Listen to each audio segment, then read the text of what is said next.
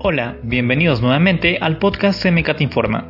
Les habla Jonathan Medina y hoy martes les compartiré una breve introducción de la columna de la edición del Boletín Brújula Financiera de esta semana. Escrita por Valeria Caballero Pignataro, analista de ventas corporativas, la columna se titula Riesgo Cambiario. El riesgo cambiario es la posibilidad de generar pérdidas financieras debido a una variación del tipo de cambio, adversa al posicionamiento que se analice.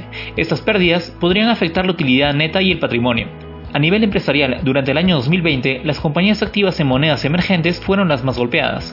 Por ejemplo, en Perú, el sol perdió el 9.7% de su valor, fluctuando entre 3.30 y 3.67. La volatilidad de la moneda peruana corresponde a la crisis sanitaria del COVID-19 y la inestabilidad política.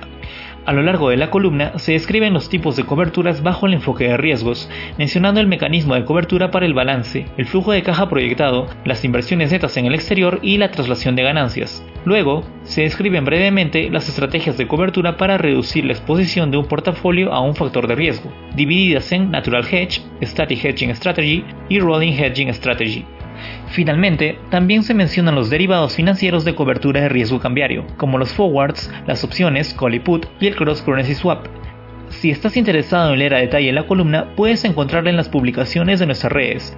Bueno, eso fue todo por hoy, espero que la columna les haya sido interesante y se animen a leerla a través de la publicación. Hasta la próxima.